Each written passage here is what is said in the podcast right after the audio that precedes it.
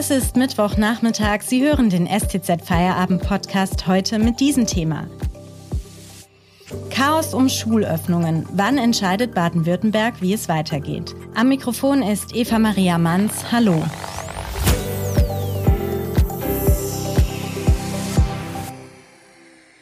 Eigentlich wollte Ministerpräsident Kretschmann heute Nachmittag vor die Presse treten und erklären, ob Grundschulen und Kitas ab kommender Woche wieder aufmachen. Zu erwarten war, dass er eine schrittweise Öffnung verkündet, anders als die anderen Bundesländer. Doch kurz vorher ist der Termin geplatzt. Darüber spreche ich heute mit Christian Gottschalk, Politikredakteur der Stuttgarter Zeitung. Hallo Christian. Hallo Eva. Christian, was war da los? Ja, das müssen dramatische Minuten gewesen sein heute im Staatsministerium. Um 14.30 Uhr war geplant, dass Herr Kretschmann zusammen mit Frau Eisenmann vor die Mikrofone tritt und erklärt, wie es mit den Schulen weitergeht. Und wer zum Beispiel gestern Abend äh, Markus Lanz gesehen hat, da war Kretschmann ja kurz vor Mitternacht noch zu Gast, da hat er das schon erklärt. Eigentlich war geplant gewesen, äh, dass die Grundschulen in der ersten und zweiten Klasse mit Wechselunterricht wieder öffnen sollen.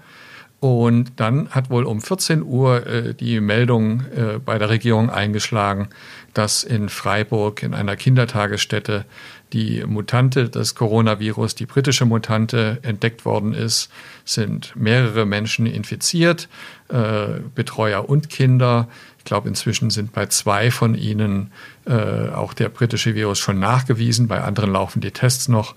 Und äh, da hat man sich dann dazu entschlossen, die Pressekonferenz erstmal abzusagen und die Entscheidung zu verschieben. Kretschmann und die Kultusministerin Susanne Eisenmann wurden ja schon in den letzten Wochen heftig kritisiert für den Plan, Schulen und Kitas wieder früher zu öffnen. Ist das Auftreten dieser Virusvariante in Freiburg äh, in der Kita jetzt die Bestätigung, dass der Weg der Landesregierung falsch war oder warum rudert man jetzt wieder zurück? Also ich glaube, dass es schon mal nicht richtig ist zu sagen über die Schulöffnung. Äh, das suggeriert so ein bisschen ein falsches Bild. Das stand nie zur Debatte. Es geht um eine teilweise Öffnung der ersten und zweiten Klasse. So soll erstmal angefangen werden. Ähm, ob das jetzt, äh, also der Virus, der da jetzt aufgetaucht ist, scheint das jetzt ja zumindest wieder zu verhindern. Wir wissen noch nicht, wie es weitergeht. Äh, müssen dazu sagen, das passiert alles sehr, sehr schnell. Um 14.30 Uhr war die Pressekonferenz angesetzt, äh, in der Herr Kretschmann und Frau Eisenmann verkünden wollte, dass die Schulöffnung in der ersten und zweiten Klasse vorsichtig wieder beginnt. Um 14 Uhr haben Sie selber die Nachricht erfahren, dass da in Freiburg dieser Virus aufgetaucht ist. Äh, jetzt muss erstmal genauer recherchiert werden. Und äh, ob das jetzt eine richtige Entscheidung war, das zurückzustellen oder nicht, das werden wir auch am Ablauf dieses Tages nicht wissen, sondern das müssen wir erst in ein paar Wochen, äh, wenn überhaupt, wenn wir wissen, wie der Virus, diese Virusmutanten tatsächlich wirken und welche Auswirkungen die haben. Es gab ja immer wieder Studien zum Coronavirus bei Kindern, also dazu, wie ansteckend Kinder sind beispielsweise, die aber alle gar nicht so eindeutig sind. Ähm, warum gibt es dann da immer noch keine eindeutigen Studien? Ja, das ist jetzt äh, natürlich eine Frage, wenn man guckt in die Geschichte der Medizin hinein, wie lange das gebraucht hat, äh, bis wir gefährliche Viren wie die Pocken oder gefährliche Viren wie Masern äh, richtig und umfänglich erforscht haben. Äh, das sind Jahrzehnte.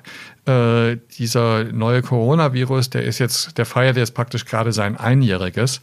Und die interessanten und berechtigten Fragestellungen, äh, die wandeln sich praktisch im, im Wochentakt. Ähm, deswegen finde ich, ist es nicht völlig abwegig, dass die Lage, äh, die Studienlage da noch nicht eindeutig ist. Es dauert halt seine Zeit und wir leben in einer Zeit, wo dieser Zeitfaktor eine sehr große Rolle spielt und Geduld überhaupt nicht mehr da ist. Es ist natürlich richtig, dass es wünschenswert wäre, wenn wir da viel mehr wüssten, äh, aber vermutlich werden wir uns noch eine ganze Weile gedulden müssen. Der Eindruck ist ja aber, dass man schon sehr viele Erkenntnisse über das Virus hat, dass es seit einem Jahr oder länger als ein Jahr um die Welt geht.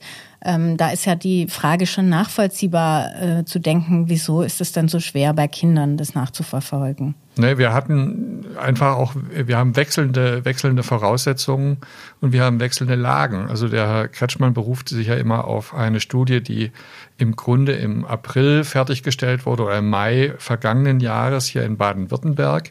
Äh, logischerweise kann das neue mutierte Virus in der Studie ja noch gar nicht aufgetaucht sein. Die letzten Untersuchungen, die aus äh, Großbritannien zu uns gedrungen sind, die sagen, dass es gerade für Kinder äh, hoch ansteckender ist und äh, viel gefährlicher als die andere Mutation. Und das ist jetzt ein paar Wochen her. Da kann man, glaube ich, nicht seriöserweise erwarten, dass da die Wissenschaft schon vollumfängliche Antworten geben kann. Elternvertreter und Gewerkschaften hatten ja zuletzt immer wieder beklagt, es gebe keine einheitlichen Regeln für eine schrittweise Öffnung. Ist es denn so schwer, da eine verbindliche Regelung zu finden? Also beispielsweise verbindlich festzulegen, sind so viele Stunden Präsenzunterricht muss es jetzt für Klassen 1 und 2 wieder geben?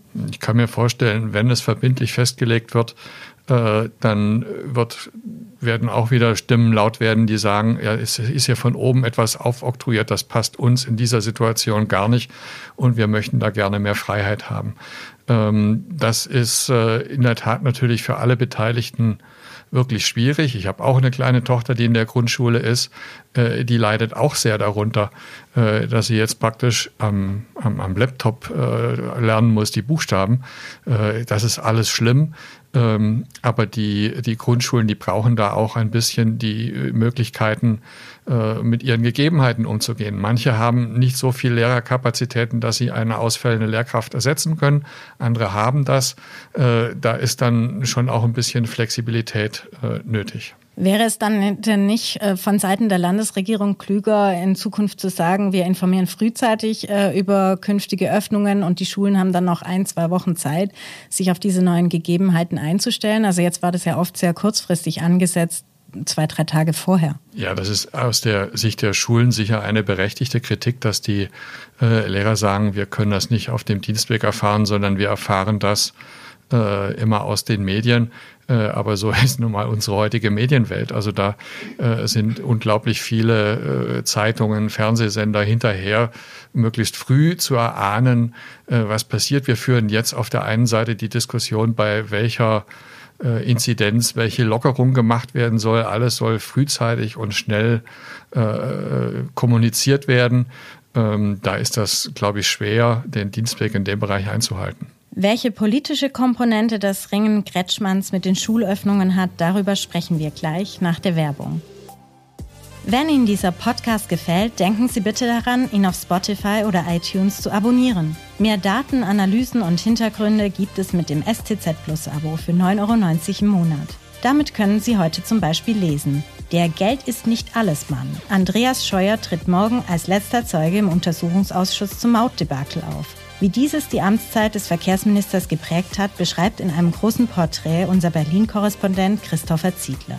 Unterstützen Sie Journalismus aus der Region für die Region. Dankeschön.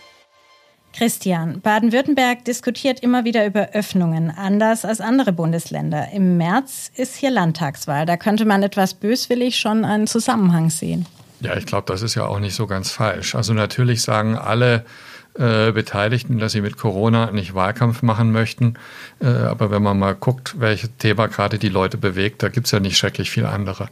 Und natürlich gibt es viele Leute, die äh, sehr darauf drängen und sehr äh, interessiert daran sind, dass die Kinder wieder in die Schule gehen, aus unterschiedlichen Motiven, aus guten und nachvollziehbaren Motiven. Und es gibt genug Menschen, die genau das Gegenteil aus genauso guten und nachvollziehbaren Motiven äh, gerne hätten. Ähm, von daher ist das natürlich auch äh, ein Thema in im Bereich der Landtagswahl, auch in Rheinland-Pfalz. Die haben ja eine ähnliche Diskussion. Auch die wollten die Schulen wieder aufmachen. Stand jetzt wissen wir noch nicht, ob sie es vorhaben. Äh, und aber auch in anderen Bundesländern ist das Schulthema natürlich groß. In Niedersachsen äh, ist, gibt es auch in Grundschulen wieder Öffnungstendenzen. Kretschmann hatte ja zuletzt in Interviews gesagt, er wolle bei diesen Entscheidungen auch Kompromisse mit Kultusministerin Susanne Eisenmann machen, die sogar schon früher wieder öffnen wollte. Wie sinnvoll sind denn politische Kompromisse in so einer Pandemielage? ich glaube, wir brauchen gar nicht fragen, ob sie, wie sinnvoll sie sind. Sie sind auf alle Fälle nötig. Das ganze Handeln in der Pandemie ist ja ein Kompromiss. Also wenn wir äh, den rein virologischen Standpunkt angucken, dann wäre es das Beste, alle schließen sich für drei Wochen in ihre Wohnung ein, haben keinen Kontakt zu irgendjemandem. Und wenn dann alle wieder rauskommen, machen wir die Grenzen zu, dass es von außen nicht eingetragen werden kann. Äh, das ist die eine super Radikalposition, die natürlich in der Praxis nicht durchzuhalten ist. Und die andere ist, wir machen einfach alles weiter wie bisher. Und es geht in jedem Bereich darum, einen Kompromiss zu finden, der sowohl die virologische Komponente als auch die andere äh, angemessen berücksichtigt. Wissenschaftler und Soziologen wissen ja mittlerweile, dass gerade dieses Hin und Her und uneindeutige neue Verordnungen die Akzeptanz der Maßnahmen bei Bürgern schwinden lässt. Könnte man das besser vermitteln? Im Detail gibt es natürlich immer wieder Sachen, die äh, ziemlich schief gelaufen sind. Also ich erinnere an dieses Beherbergung, Beherbergungsverbot. Äh, das war äh, nicht so schrecklich durchdacht. Das ist dann auch schnell von den Gerichten kassiert worden. Ähm, die Befürchtung ist natürlich, je länger die Sache geht, äh, desto desto, ja, desto mehr steigt der, der Druck im Kessel, desto mehr wollen sich die Leute das normale Leben äh, zurückwünschen und vielleicht schwindet damit auch die Akzeptanz der einen oder anderen Maßnahme. Ähm, das Blöde ist halt, äh, das Virus ist jetzt nun mal da und äh, die Sache einfach laufen zu lassen, das ist ja keine Alternative. Womit müssen denn Eltern, Kinder, Lehrer und Erzieher jetzt noch diese Woche rechnen? Ist schon klar, ob Kretschmann diese Woche noch etwas bekannt gibt zu Öffnungen? Also die Mitteilung, die äh, heute Nachmittag äh, gemacht wurde, ist, dass zeitnah entschieden werden soll. Was zeitnah ist, ist natürlich ein sehr relativer Begriff. Also wenn ich jetzt meine Kollegen aus der Online-Abteilung sehe, ist zeitnah wahrscheinlich 20 Minuten. Beim Bundesverwaltungsgericht würde ich sagen, ist zeitnah zwei Monate. Ähm, es hängt sicher eher am ersten als am zweiten, äh, jetzt gerade erwähnten Beispiel, aber ich weiß nicht, wann irgendeine Entscheidung kommt. Ich weiß auch nicht, wie sie aussieht. Äh, ich kann allerdings nur vermuten, äh, dass wenn sich diese Mutanten bestätigen, äh, dass dann die Schulöffnung erstmal bis zu den Faschingsferien auch nichts wird. Vielen Dank an Christian Gottschalk, Politikredakteur der Stuttgarter Zeitung, für diese Einschätzungen. Das war der STZ Feierabend am Mittwoch. Machen Sie es gut. Bis zum nächsten Mal.